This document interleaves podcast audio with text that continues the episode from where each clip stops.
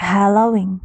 I'm in English, so I not know a lot about Halloween.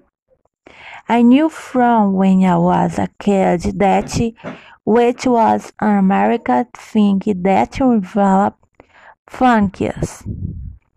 Then I found what about trick, road tread and really costumes. I loved the idea of dressing up in scary costumes when they walk around the streets. Another real memory I have is one terror movie Halloween round my friend's house on video. I remember being scared stomach back home that night. The first time I took part in Halloween was at a school party in Japan.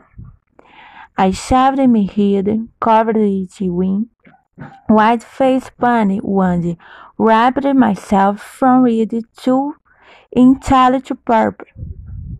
Randy, a train to Osaka for the party. Dressed was a mummy was great fun. I still need to find out more about the story of Halloween through